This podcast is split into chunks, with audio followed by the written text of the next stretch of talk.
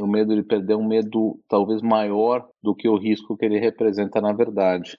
Porque você pode sair para uma startup, virar o CFO daquela startup, virar o COO da startup, se der tudo errado e a startup quebrar, a experiência que você vai ter acumulado é um negócio tão relevante que você virou o melhor candidato para a próxima startup. E tem tanta gente precisando.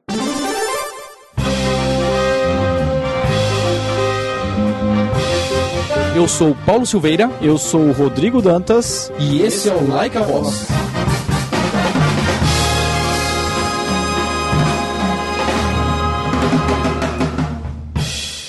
Round 1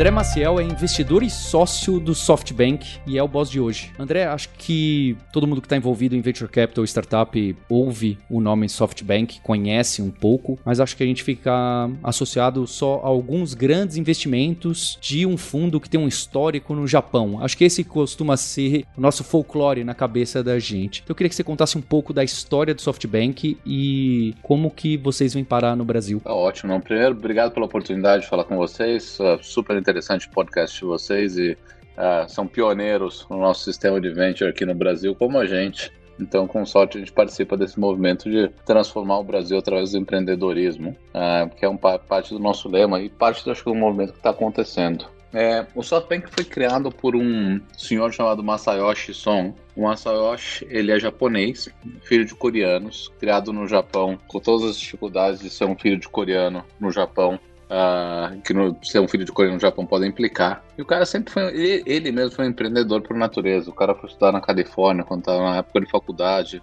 uh, começou duas empresas. É, essas duas empresas ele acabou sendo bem sucedido. Ele vendeu a primeira, depois vendeu a segunda, fez um pouco de dinheiro. E ele mudou para o Japão.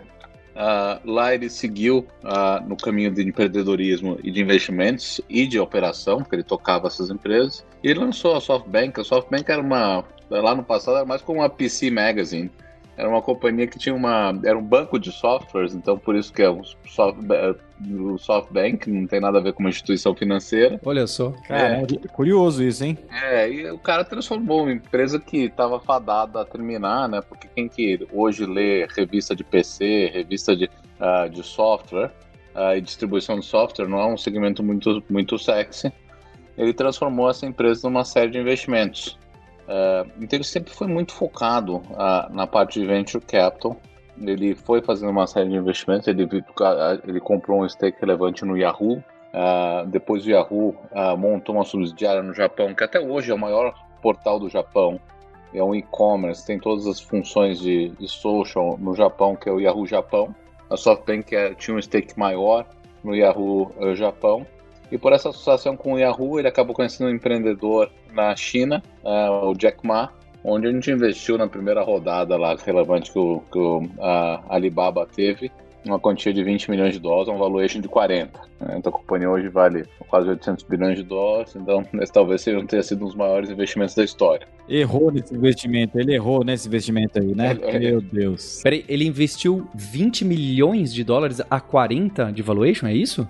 A 40 de pre. É, por, por, volta desse valor, tá? Então hoje a gente é ainda por um terço da empresa. Então o SoftBank é o maior acionista do Alibaba. Nossa. É, e claro, esse é, o, é o, um dos pilares que o SoftBank tem hoje, mas não foi o único investimento. Assim, ele tinha um histórico já de fazer bons investimentos, são Yahoo Japão, é uma empresa no Japão, uma empresa de muitos bilhões de dólares, uma empresa que deu muito certo.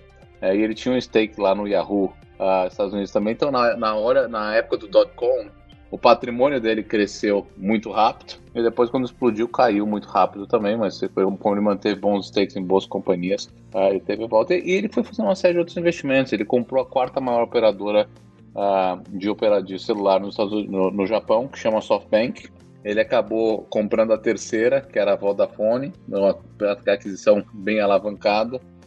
E ele conseguiu do Steve Jobs ter a licença exclusiva uh, de lançar o iPhone no Japão e manter o iPhone por um tempo. E isso foi catapultou nessa operação, uma operação extremamente rentável. O Japão é um lugar bom para você ter celular, uma companhia de celular, porque é um país muito denso e com muita renda. Então as assinaturas uh, são caras e, e, você tem muita densidade, então você consegue otimizar uh, quando você coloca as redes. Então isso aí foi muito bem. E depois ele comprou a companhia de celular nos Estados Unidos chamada Sprint. Essa companhia acabou sendo uma transação difícil, né? Porque era um turnaround e foi muito bem sucedida. É, porque acabou fundindo com a T-Mobile e hoje passou a AT&T, a segunda maior operadora de, de telefonia nos Estados Unidos depois da Verizon. Então o cara tem um histórico de fazer apostas fortes, grandes, uh, não necessariamente concentradas, porque os nossos fundos são, são muito grandes, e, e, e sempre acreditar no empreendedor e empower o empreendedor. Né? Então, muitas vezes, quando o empreendedor vai falar com ele, ele fala para o empreendedor que o sonho está muito pequeno, que o empreendedor deveria tentar mais, o empreendedor deveria buscar outros mercados, deveria buscar outros lançamentos, deveria buscar mais clientes. E esse negócio de empower empreendedor, quando você coloca aqui na sua perspectiva que todo empreendedor pode ser o Jack Ma, é um negócio que faz a SoftBank muito especial, né? Porque a SoftBank está disposta a tomar um risco incrível para suportar uh, o empreendedor em chegar em um sonho acima de qualquer coisa que ele possa ter imaginado. E com base nisso, alguns anos atrás, o, o, o a, Massa soltou o fundo que é o Vision Fund. É um fundo que a SoftBank tem mais ou menos uns 30% do fundo, e você tem outros investidores, uh, que foi um fundo total de quase 100 bilhões de dólares. E esse fundo fez uma série de apostas, então fez uma série de apostas muito bem sucedidas. O primeiro investimento do fundo foi a Nvidia, que infelizmente a gente vendeu, né, porque a gente vendeu com um lucro incrível mas se a gente vai segurar até hoje, seria uma dos maiores, a segunda maior aposta depois do Alibaba. Então foi uma companhia uh, fantástica. E tem uma série de companhias muito bem sucedidas, né? Desde o Slack, que foi um negócio que a gente saiu, que a gente ganhou muito dinheiro. Uh, você tem nossas participações numa companhia que chama uh, uh, Ping An uh, Good Doctor, uma companhia de telemedicina na China que foi muito bem. É, tem as nossas participações todas em healthcare, tem Next Genomics, umas outras que foram bastante bem também. E depois tem participações de companhias que estão ah, num processo ainda de, de se reestabelecer ou, ou ser. Então, por exemplo, a gente tem uma participação muito grande no Uber e tem uma participação bastante grande na Didi. São companhias que, obviamente, foram afetadas pelo, ah, pela, pela pandemia, ah, mas são companhias que estão implementando uma série de ações ah, fantásticas. No caso do Uber, acho que foram nesses meses que a, a receita do Uber Eats passou pela primeira vez a receita do Uber Freight. Então hoje o negócio de entrega, é, hoje, né? Claro que é porque o negócio de, de, de o, o, desculpa, o ride hailing, o Uber normal está muito afetado. Hoje o negócio de entrega de comidas, de entrega de outros produtos, ele é maior que o negócio do, do, do, do, carro em si nos Estados Unidos. Eu acho que isso no, no futuro deveria voltar para o negócio do carro uh, ter uma participação mais relevante, mas sempre companhias estão se reinventando. É, e acho que tem bastante tempo ainda para esse fundo a chegar à sua maturidade total.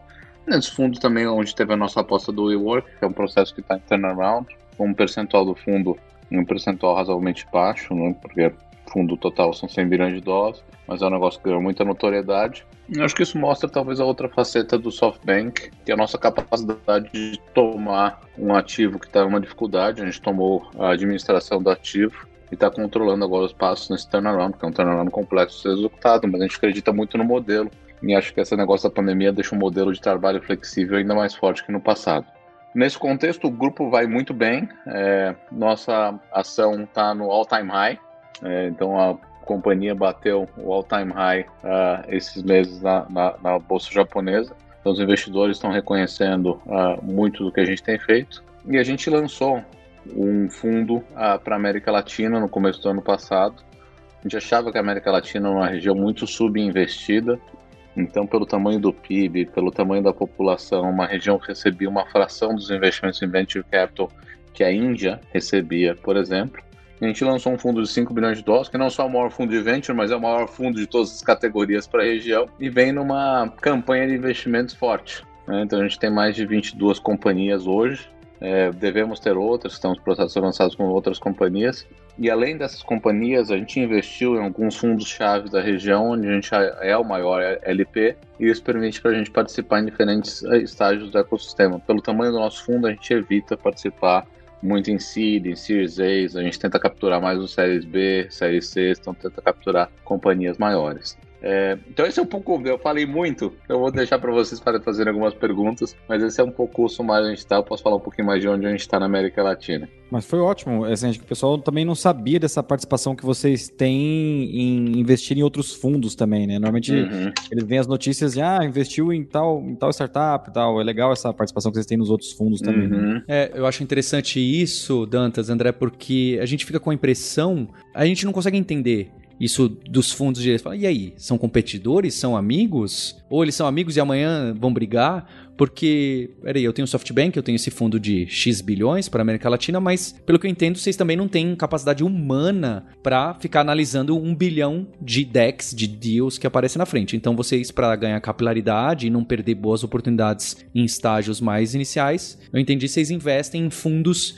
que em teoria costumam fazer deals um pouco menores e pegam empresas em estágio um pouco antes. Talvez pegue também um estágio mais, do, mais final, mas que estão mais acostumadas e de olho é, em, em coisas que estão incipientes ainda. Mas isso não gera Aí não é a crítica que o pessoal faz pro venture capital, isso aí não é uma bolha, porque olha, tô investindo dinheiro e também invisto no, no meu inimigo que investe no, no, no, negócio, e aí todo mundo vai investindo para alguém de, cima comprar. É, como que é esse mecanismo? Você citou LP, né? Então, você investe num fundo que investe numa empresa que investe. Como que fica isso? É, desde que a gente investiu, a gente não investiu em companhias. Acho que se tiver um caso ou outro, a gente investiu em companhias que pertencem aos fundos que a gente participou. O, ponto principal é que esse investimento você é, é, muito difícil tomar uma decisão de investimento só recebendo um deck pontual, mas se você tem o histórico de ter acompanhado aquele investidor, acompanhado aquele, desculpa, fundador, como aquela equipe de administração está tocando o negócio desde a primeira participação de fundos de venture capital, a hora que a companhia aparece para uma rodada de investimento, dá muito mais confiança de tomar uma decisão. Né? Então é, é, é, um, é, um, negócio que muda é, completamente a sua perspectiva numa decisão. Inclusive, a gente tem companhias agora que na crise foram seriamente impactadas e a gente participou em rodadas, a, a valuations até alguns prêmios do que estava acontecendo, porque a gente viu uma retomada clara no negócio e viu como a gestão encarou um momento de, difícil com, uh, com muita destreza. Então acho que esse, era o propósito, é, não é para necessariamente porque a gente, apesar de ser um grande LP, a gente ganha mais dinheiro nos nossos investimentos do que nos investimentos que a gente faz através dos outros fundos. Então, o nosso interesse é fazer um bom investimento com o nosso próprio capital.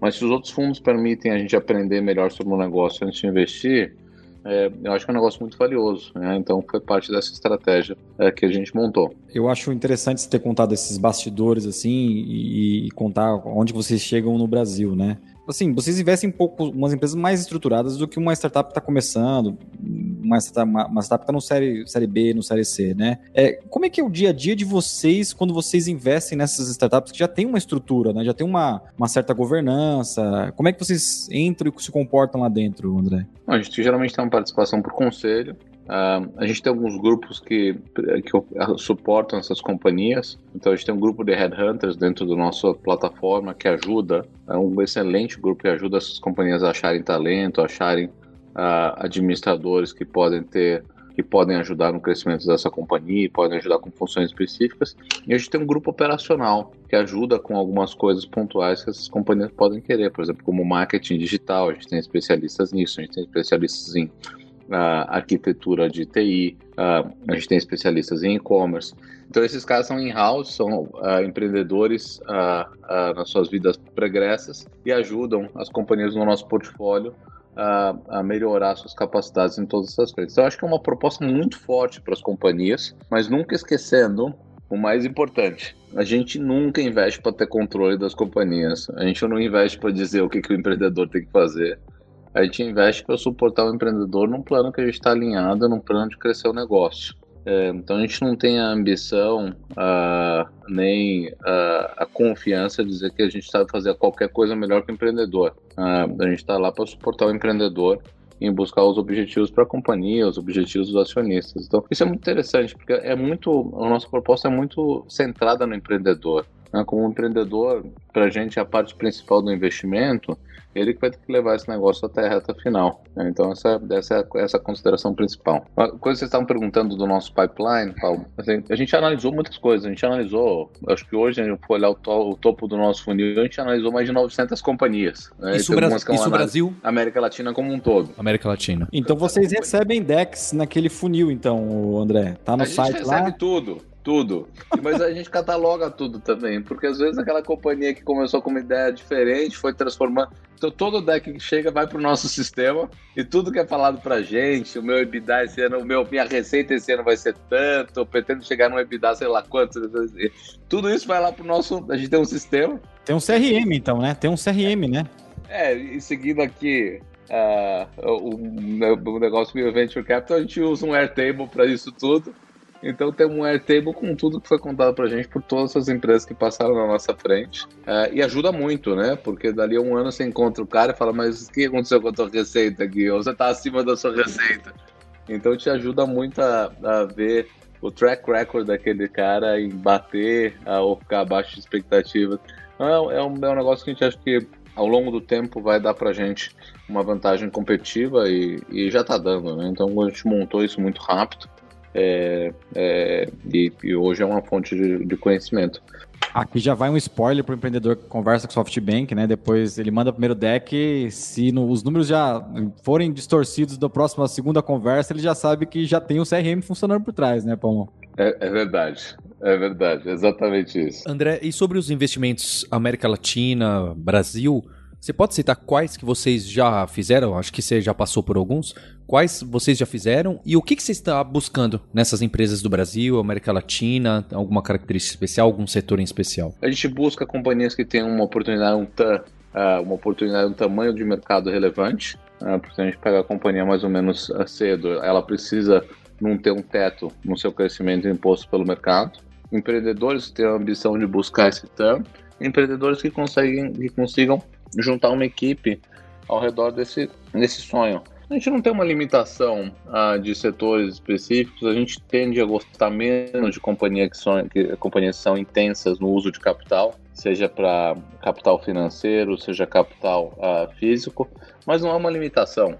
Né? Se a gente pensar hoje, uma companhia que é muito intensa no uso de capital é a Amazon, é a companhia mais valiosa, uma das companhias mais valiosas do mundo, né? porque ela coloca muito dinheiro nos servidores dela, na rede de logística dela. É, então acho que não tem uma, uma, uma receita específica, mas tem esse ponto do TAM que sim é muito importante. A gente não vai olhar numa companhia onde a oportunidade de mercado é muito nichada, porque não encaixa com os objetivos do nosso fundo. E claro, todos os casos têm que ter um apelo tecnológico, as companhias têm que estar usando tecnologia para mover essa disrupção. Não tem setores são mais, mais sexy, né? O setor mais sexy do mundo é software. Então, vez você faz software, ele cresce de uma maneira incrível, com pouco investimento de capital é, margens espetaculares. Então tem um setor no mundo tem uma proposta tão incrível como software. É, é, então, é, se você tem uma companhia de software interessante, é sempre um negócio que, que, que a gente busca. É, mas assim, de novo, acho que não tem uma limitação do setor. A gente gostaria de ter mais em saúde. A gente tem que achar bons players, uh, bons players em saúde. Acho que a gente tem feito boas apostas uh, em educação, umas coisas que a gente fez que não são públicas e estamos empolgados. É, então acho que vamos continuar. Uma coisa que é mega interessante, que também o mercado não vê, a melhor aposta é na empresa que você já investiu antes. E o nosso negócio é continuar suportando o empreendedor na medida que ele precisa de capital para crescer o negócio. Então, se o cara mostrou que no produto tem, tem tração, a, a receita tem tração, o cara conseguiu montar a equipe, esse ano a gente investiu muito mais nas empresas que a gente já tinha investido ano passado estavam crescendo uh, para a estratosfera com esse negócio do e-commerce uh, do que a gente investiu em novas empresas. E é um investimento que você faz feliz e tranquilo. Os comitês são uma moleza, porque não tem muita discussão quando o cara já provou que está montando uma tese incrível. E é verdade que os winners geralmente continuam sendo os winners, né? Então... Engraçado você ter falado dos winners, né? É, dos vencedores e tal. É, vocês conseguem enxergar algumas características deles no, no, no num pitch que eles fazem para vocês? Ou é muita análise de dados mesmo, mercado e comparar com outro, outro ambiente que vocês conhecem fora do Brasil? Acho que é muito do drive do cara e da visão de longo prazo e da capacidade de alinhar pessoas no projeto. É, você pega um cara totalmente fora da curva que nem o Elon Musk, o cara vendeu uma empresa de mapas para acho que é para comprar que ele vendeu, depois ajudou na criação do PayPal, depois o cara lança uma companhia de foguete. Se alguém aparece com um pitch que vai lançar uma companhia de foguete, qualquer. Assim, você tem que confiar muito no cara. Né? O cara falou: vou lançar uma companhia de foguetes para levar a vida humana para Marte. é. E quem fundiu a companhia, quanto foi a última avaliação da SpaceX? Os caras falaram, sei lá, 30, 40, 50 milhões de dólares, não sei quanto foi. É um número incrível, né? E começando do zero. Então, meu pitch, eu vou lançar um foguete aqui, porque eu acho que a gente tem que levar a vida humana para Marte. É, depois o cara lança uma companhia de carros elétricos, quantas não lançaram também? Não foi ele que lançou essa, mas ele foi investidor, depois tomou conta. E o cara acertou todas, né? Então, esse drive do empreendedor, essa capacidade de atrair os melhores talentos, e motivar esses melhores talentos em volta de uma causa comum, acho que esse talvez seja o principal ponto. Lembra que essas empresas elas não pagam muito para os seus funcionários, porque elas não têm muito dinheiro para pagar funcionários. Elas pagam os funcionários muito através de stock options que virão se o sonho se realizar. Então você vendeu o sonho, construir o sonho e manter as pessoas motivadas em volta do negócio que invariavelmente requer um trabalho muito forte é, com alguma coisa por mês para você pagar suas contas básicas, cara, o cara tem que ser muito bom. Né? Concordo, concordo. Vocês entraram no, no, Brasil no começo do ano passado e, e foi bem rápido assim o, o, movimento de vocês nos investimentos, né? E agora, André, daqui para frente, quais são os próximos passos do, do fundo no Brasil ou na América Latina? Olha, a gente investiu uns 2,2, 2,3 bilhões de dólares, um fundo de 5 bi. A gente tem muito dinheiro, é quase, mais, quase 3 bi para investir, ainda é muito dinheiro. Né? Então, o que a gente tem agora é um processo muito mais uh, organizado. Né? No passado, a gente também era uma startup, criando time, contratando, montando processos. É, então, temos que tomar muito cuidado para um processo mais organizado não virar nenhuma burocracia. É, acho que a gente tem um grande aprendizado para fazer com o portfólio que a gente tem, com as companhias que estão no mercado. Uh, acho que a gente tem que continuar reconhecendo o que a gente fez muito bem, reconhecendo nossas deficiências, o que a gente pode melhorar e eu tô, tô, muito. Acho que a gente deu muita sorte também, a gente foi muito feliz com os nossos investimentos, porque geralmente o fundo de venture é um negócio que você tem que ter paciência. Se você olha a curva de retorno dos ventures, ela é muito diferente de outros fundos de private equity, mas onde as companhias. É, é muito incomum você ter bons retornos no primeiro ano, no segundo ano. Geralmente as companhias demoram 3, 4, 5 anos para maturar apesar de ser todo mundo achar que as ventures são as companhias rápidas, até você ter certeza que o valor está cristalizado, demora, demora muito mais que o private equity tradicional. E quem investir em venture sem paciência vai perder dinheiro, vai fazer errado. Então são fundos que demoram uma década para você ter certeza se o fundo foi muito bom ou não. É, e a gente tem muita sorte, porque acho que as nossas, os nossos resultados estão acima um pouco das expectativas que a gente teria uh, ah, para essa época do, do, do para essa fase do nosso fundo. A gente fez a maior parte dos nossos investimentos tem um duration média de nove meses, que nós estamos investindo uns oito meses. É, a gente pegou muito e-commerce. A gente pegou umas companhias muito boas. Né? A gente pegou o Vitex, a gente pegou a Madeira Madeira, é, a gente pegou a Pet Love. É, e assim, mesmo, mesmo o Banco Inter que a gente investiu 40 reais, está 61. Ano passado, claro, a gente é afetado um pouco aí pelo dólar, mas é, mesmo assim estamos indo muito bem. Então a gente pegou umas companhias que se aproveitaram muito bem dessa tendência de digitalização que aconteceu ah, com a pandemia. Então, hoje a gente não tem nenhum, nenhum caso de fracasso para contar.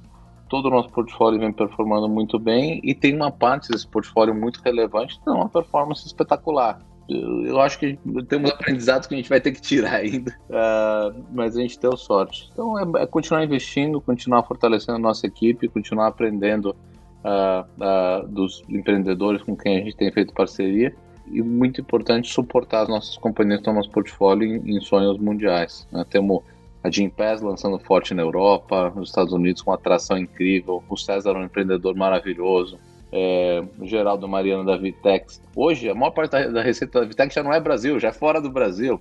Companhia de software brasileira arrebentando, tem um produto melhor que as grandes multinacionais desse negócio, e não são multinacionais Leda, são companhias incríveis, que nem Adobe e outras. E os caras têm um produto fantástico e lançando nos Estados Unidos forte. Então, pô, qualquer uma dessas pode virar uma grande estrela brasileira e deixar a gente cheio de orgulho. Round 2, fight!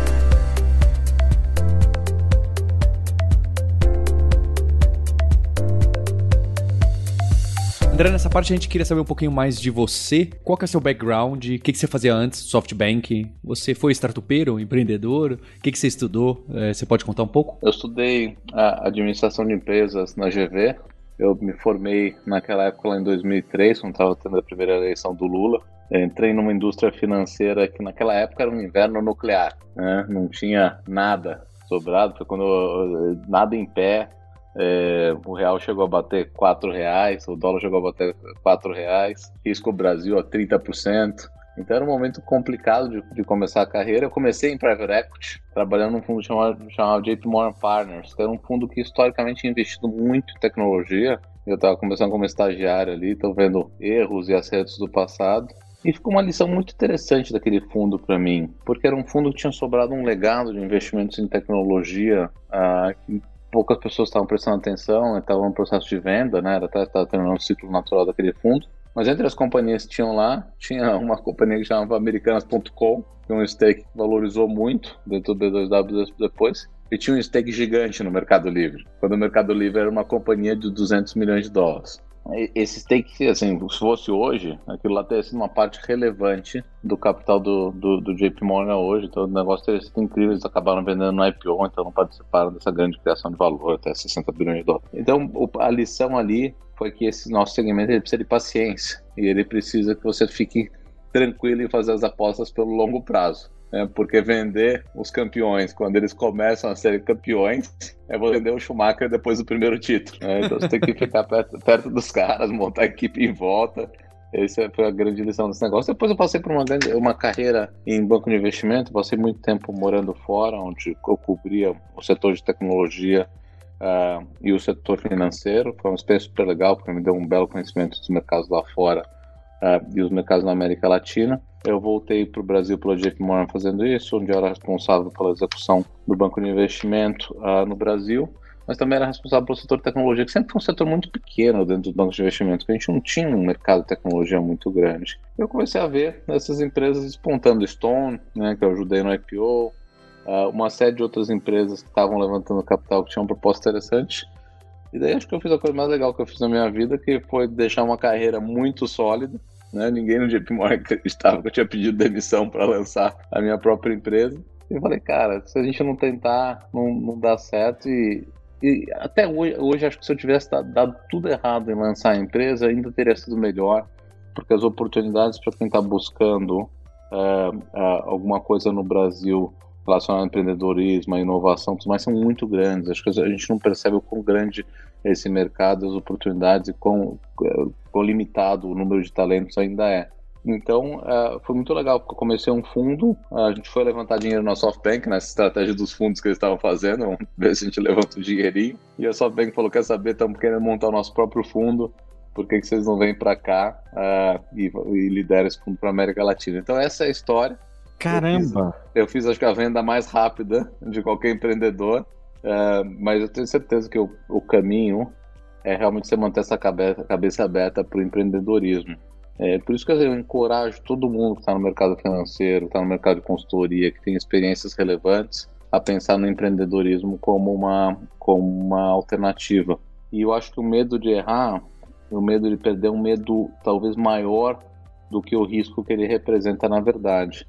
Porque você pode sair para uma startup, virar o CFO daquela startup, virar o COO da startup, se der tudo errado e a startup quebrar, a experiência que você tem, que você vai ter acumulado, é um negócio tão relevante, você virou o melhor candidato para a próxima startup. E tem tanta gente precisando nessas posições que é um negócio, assim, é um risco muito, é um risco muito que faz muito sentido tomar. É, então, eu acho que esse, essa propensão a tomar esse tipo de risco é um negócio que a gente precisa ter mais e é um negócio que vale a pena. Gostei bastante desse, desse ponto de vista, André, da, dessa questão do risco, né? Do alinhamento de risco, né? Muita gente, tem muita gente boa realmente no mercado corporativo que está começando a chegar agora, né? Eles estão começando a chegar agora e acho que vai acelerar um pouquinho aí. É, é, eu acho que esse, esse é o problema da gente no Brasil, né? Não é culpa nossa. A gente vai moeda quebra, os caras tomam nosso dinheiro, não pode mais tirar o dinheiro da poupança, depois abre, depois quebra de novo. E, gente, e, todo esse movimento macro, essa incerteza, deixa a gente um pouco mais avesso ao risco. Mas o risco de investir seu próprio tempo ah, numa nova empreitada e não necessariamente ter que colocar o seu capital, é talvez o melhor risco que alguém pode ter. Né? Você tem alguém querendo disposto a financiar um, um venture, um seed, um empreendedor que já levantou o dinheiro, e você tem que ir lá e colocar o seu tempo por stock options, o negócio pode ter alto crescimento, cara, é um risco, é, um, é uma proposta de risco maravilhosa. E eu acho que assim, as pessoas têm que estar dispostas a fazer e saber, saber que vão errar e pode ser que seja uma, uma segunda tentativa, uma terceira tentativa. Essa, é, essa cultura que tem no Vale do Silício é muito interessante, né? Tem até profissionais específicos para cada estágio da empresa, né? Quando está indo de tribo para comunidade, para cidade, lá como eles falam, tem o cara que é bom no RH com 10 pessoas, depois o cara já não é tão bom com 100 pessoas, depois o cara não é, precisa de um outro cara. E, e essa mobilidade é um negócio que ajuda muito o ecossistema. E a gente está chegando lá. É, mas eu acho que quem se aventurar nesse negócio acaba ganhando muito dinheiro, tem uma experiência muito legal. Tô, tô em linha com você, André. André, qual que é a sua, sua principal atribuição né, no SoftBank? Assim, você puder contar quantas pessoas trabalham com você e, e o que, que você faz no dia a dia, né? É, a gente tem 23 pessoas no grupo de investimentos, a gente tem umas mais de 50 pessoas no nosso grupo de América Latina como um todo. Temos três sócios, eu, meu sócio Paulo e o Chu, e cada um dos sócios leva algum novo investimento até um, um, um investment committee que é formado por todo mundo, a gente vota. Esse investment committee geralmente ele é feito em três rodadas, né? então a gente tem uma primeira rodada onde participa todo o grupo. E é um grupo super interessante, porque o nosso processo de investimento é muito rápido. Né? Ele geralmente é feito em três rodadas. Um dos três sócios, é eu, o meu sócio Paulo e meu sócio Chu, apresenta uma oportunidade para o comitê de investimento. É, a gente discute a, essa oportunidade entre, com todos os, a, os nossos investidores, a, todo mundo está no investment team e entre os sócios. Essa oportunidade é aprovada por uma maioria dos sócios, a gente leva essa oportunidade para uma segunda rodada, que é com o Marcelo, né? O Marcelo Claudio é o CEO do Grupo da América Latina. O Marcelo é um segundo executivo do SoftBank, ele é o executivo que olha todos os ativos, na exceção do, do Vision Fund. É um cara bastante importante no, no SoftBank. É, nessa rodada com o Marcelo, uh, a gente discute novamente investimento, apresenta ideia, por que a gente gosta tanto do empreendedor. E sendo aprovado, daí a gente vai para uma documentação, é, a gente faz uma diligência detalhada depois que a transação foi aprovada. É, geralmente nessa época a gente já assinou um term sheet. A gente nunca deu para trás nenhum term sheet. É, então já teve casos que o outro lado deu para deu trás com a gente, mas a gente nunca deu para trás nenhum term sheet. Então quando a empresa assina um term sheet com a gente, uh, assumindo que o que a empresa falou uh, corresponde o que a gente vai fazer na diligência legal, na diligência contábil é, os números são aqueles mesmos, a empresa pode ter muita confiança que a gente vai fechar a transação. A gente fechou uma transação no pico da crise em março, abril, com o Pet Love estávamos lá, não tem pra gente não é nenhuma dúvida fechar essas transações. Então a gente daí a gente vai para essa terceira fase com essa diligência legal e contábil e depois o investimento é feito. Então, geralmente a gente segue o investimento através de uma participação no conselho e suporta a companhia com todo o nosso grupo de investidores. André, e como você enxerga Brasil, Latam em relação à, à direção de tecnologia? Porque eu lembro que outros grupos também tem até a história do Nubank, quando o Sequoia veio para cá, falou: "Ah, o Brasil, o ecossistema não tá pronto, porque faltava fundadores, faltava empresas, faltava engenheiros, engenheiras e assim por diante". Hoje vocês chegaram aqui, acredito, é óbvio, né? Começou o namoro muito antes, é óbvio que isso é algo de longo prazo.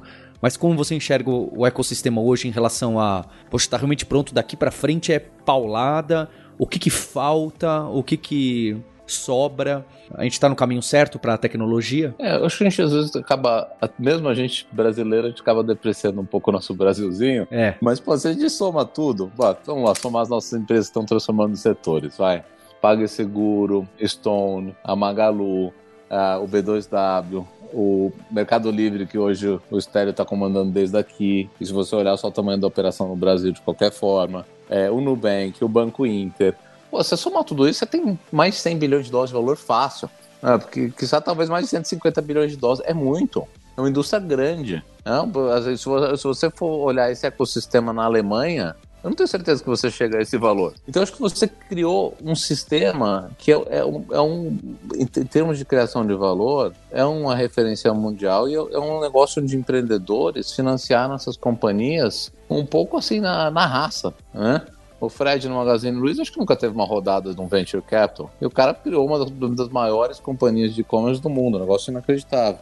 Então, era uma fonte de capital que não estava disponível por aqui. É, e eu acho que tem uma oportunidade enorme de participar nesse crescimento e ser a fonte de capital para essas indústrias, estando presente aqui, tendo conhecimento do mercado local, que é a estratégia que a gente está tentando montar. É, então, pô, imagina, você pega uma Galu na virada. Isso é tão incrível como pegar qualquer uma dessas, dessas globais. Uma outra coisa interessante, esse conhecimento e esse ecossistema, a maior fonte deles é o próprio ecossistema é, um, é uma espiral positiva. Porque o cara quer estar tá lá como, como head de tecnologia do Magalu que está vendo a oportunidade de transformação e quer criar a própria ideia. É o cara da 99 que vendeu e está pensando numa outra ideia de mobilidade. É o cara da Stone que está olhando um monte de coisa ligado aí consta. Então não é à toa que tem o PayPal Máfia, que tem Uber Máfia, que tem todo esse negócio onde os empreendedores vêm de companhias que foram muito exitosas, porque o cara já perdeu aquele medo de lançar o, próprio, o, próximo, o próximo negócio. Ele já sabe com quem lançar o próximo negócio, sabe onde levantar capital, já tem um track record. Então o primeiro passo é mais difícil. Eu acho que esse primeiro passo já está lá atrás. A gente já está no segundo, terceiro, quarto passo aqui. Então eu acho que tem uma oportunidade incrível. É, tem muitos desses negócios que falam que não tem talento aqui no Brasil para áreas específicas, e eu acho que apesar de ser verdade a gente precisa de alguma coisa, ou bastante coisa a mais em, em ciências de dados, em ciência da computação, eu acho que tem um fluxo de talento para esses segmentos bastante grande. O brasileiro não só é bom em matemática, né? acho que a gente ficou em segundo, sei lá o quê, top 10 nessa última Olimpíada de Matemática que tem. E todos eles vêm do Nordeste, é uma coisa incrível. É, algumas é bizarro isso, né? É engraçado é. isso, né? O Ceará é muito forte, né? Eles têm uma cultura muito forte de treinamento de Olimpíada, muito bacana. É maravilha, né? Porque você está criando essa cultura. Incrível. Mas também o IME lá no Rio, tudo mais, os caras dão umas coisas impressionantes. Então acho que a gente tem, ah, sim, esses talentos é, eu acho que eles estão entrando para esse negócio, estão tá tendo um aprendizado mais específico. Então eu, eu acho que tem um, tem um processo muito positivo acontecendo por aqui. A gente tem um mercado interno forte, né? Porque, pô, você pode estar em um outro país, você tem uma baita ideia de e-commerce, de delivery, você não tem uma densidade de uma cidade que nem São Paulo, como você vai fazer? Né? Você pode ter a melhor equipe do mundo, não tem o que fazer. Então, eu tô mega animado. Eu acho que, apesar de qualquer coisa de uh, policy, de tudo isso que não está no controle dos empreendedores, eu acho que a gente tem um processo muito positivo acontecendo.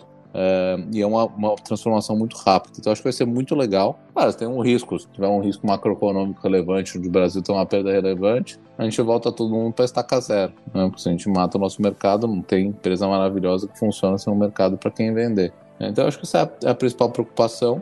Mas essa preocupação à parte, eu acho que assim, os empreendedores vão ser, inclusive, quem, vão, quem, vai levar o Brasil para o desenvolvimento. Algumas das companhias que a gente está vendo em educação, algumas das companhias que a gente está vendo em, em healthcare, elas diminuem tanto o custo é, e aumentam tanta qualidade do serviço para o usuário pô, você pode ter um médico disponível no teu celular, em vez de você pegar um 20 ônibus para chegar no hospital para ouvir exatamente o que o cara vai falar. Você pode ter um sistema de ensino disponível no teu celular digitalmente que todos, todo mundo na população tem uh, onde te ensina dentro da sala de aula e fora da sala de aula, utilizando os melhores métodos, a, a, a melhor forma de comprovar o seu aprendizado.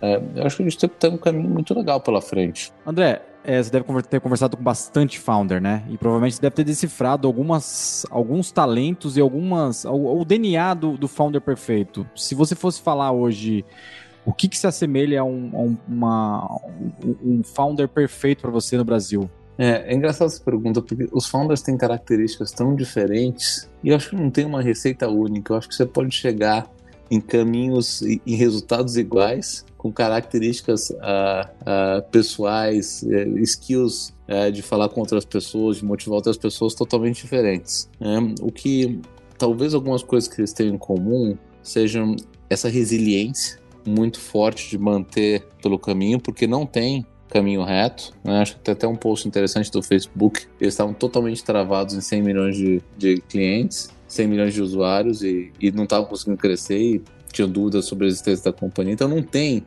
caminho reto e o founder tem que ter essa resiliência. O founder tem que ser um apaixonado pelo negócio, está totalmente focado, dedicado em levar o negócio ah, para frente. Tem que ter aquele e tem que ter aquele drive, né? Aquele drive de querer sair e fazer, porque não é fácil.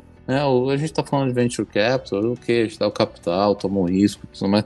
Mas o founder é o herói, né? O cara que dorme pensando no negócio, acorda pensando no negócio, é, pô, coloca tudo o negócio na frente da família, coloca o negócio na frente. O, o, o, founder é, um. É, um é, é, o, é o cara que é o herói nesse negócio, é o cara que se mantém totalmente engajado, motivado. Essas características são características que aplicam para todos eles, essa paixão pelo negócio tá? e tentar construir algo incrível. É um negócio que vai muito além do dinheiro em geral. A maior parte dos nossos founders estão um pouco menos focados no dinheiro, né? O que, que eles vão ganhar se a companhia chegar lá, e estão muito mais focados uh, em como eles fazem um negócio incrível. É, então esse é um negócio, uh, um negócio bastante interessante. Acho que talvez a última mensagem é que pro founder, uh, para todo mundo estar tá escalando o Everest, né, uma escalada do Everest, tem, falta ar, você precisa dos seus parceiros, você tem as dificuldades, o medo de não chegar. É, é, é muito importante é, manter também a, a saúde mental, a paz, a família porque talvez a coisa mais frustrante de você escalar o Everest, se você chegar no topo do Everest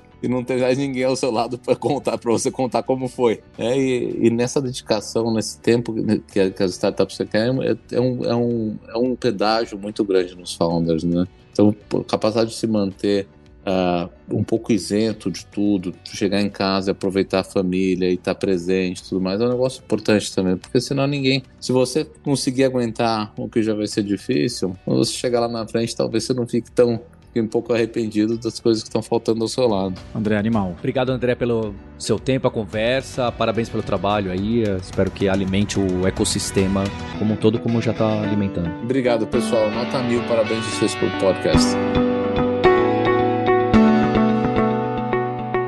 bem legal, hein, Dantas? Nem eu sabia que já tinha sido mais de 20 investimentos do SoftBank. E mais legal foi ter conhecido a história, né? A, a história do SoftBank começou com uma revista de dicas para PC para computador lá atrás, né? Aquele CDzinho de software que você comprava na banca de jornal. Que isso? O pessoal que ouve o nome SoftBank, os empreendedores não sabem, né? A história do, do, do Japão, que eles investiram no, na, no Alibaba e tal. E eu achei bem legal esse background, né? Bem, e fica aquele recado que quem tá trazendo essa temporada do Like a Boss para você é startups.com.br. Vai lá conhecer um site que vai muito além de conteúdo. O Gustavo que tá criando esse veículo tá fazendo um trabalho espetacular. E além disso, tem o Rodrigo Dantas, da Vind, não é isso, Dantas? É, a gente tá aqui na sétima temporada, são quase quatro anos aí de Like a Boss. Tem muita gente que vem na nossa newsletter da Vind, tem muita gente que virou cliente através do Like a Boss aqui. Quem quiser conhecer um pouco mais do nosso trabalho, vai lá em vind.com.br, é, se cadastra lá, segue as nossas redes, vai ser um prazer ajudar vocês aí. Como vocês viram que educação aí é um dos pontos do SoftBank, vale lembrar que você não tem como fugir. Hoje em dia a gente precisa ser responsável também pela capacitação dos nossos colaboradores e colaboradoras. E a gente tem um site novo na Lura, lura.com.br barra empresas, que tem alguns cases e algumas histórias de empresas que treinaram e continuam treinando suas equipes com a gente em tecnologia tecnologia, em desenvolvimento de software, em transformação digital. Então vai lá conhecer um pouco mais do nosso trabalho.